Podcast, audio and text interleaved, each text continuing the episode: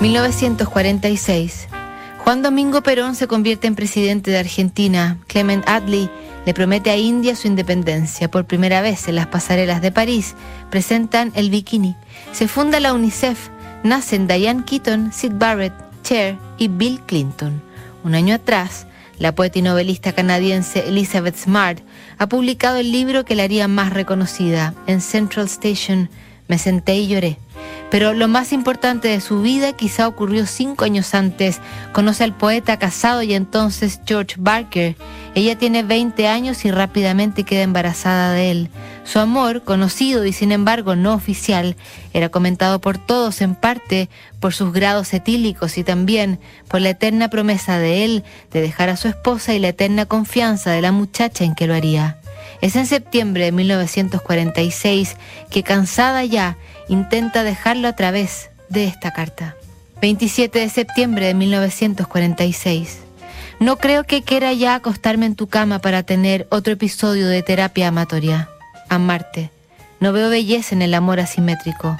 Es desde la tristeza y no desde la furia que digo, no quiero tenerte más simplemente porque no lo puedo resistir. No es solo la infidelidad y la falta de verdad, es la soledad también de semanas y meses sola, realmente me han apartado de ti, que solo has quizá mandado una postal diciendo que quieres acostarte conmigo mientras te acuestas con alguien más. Hubiera sido mejor que me casara antes de conocerte porque así me podrías haber dado algunos meses de satisfacción, que es lo que aparentemente toda mujer necesita, y luego yo podría haber regresado hacia quien posiblemente me cuidaría. Pero tú no quieres ni la responsabilidad del amor ni qué decir el dinero o la culpa.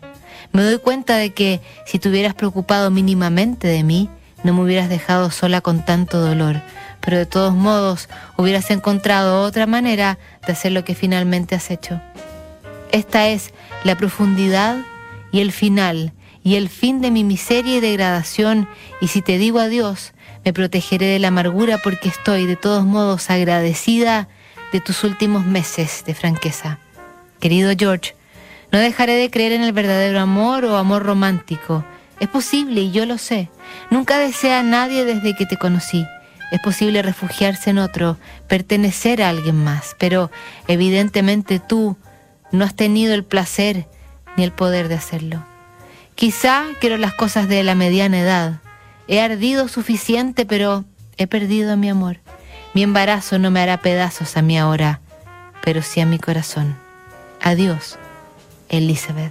Sería esta la primera de muchas cartas intentando dejar a Barker. Sería ese el primero de los cuatro hijos que tendrían ambos. Él tendría 15 con cuatro mujeres distintas. Nunca se establecería con Elizabeth Smart.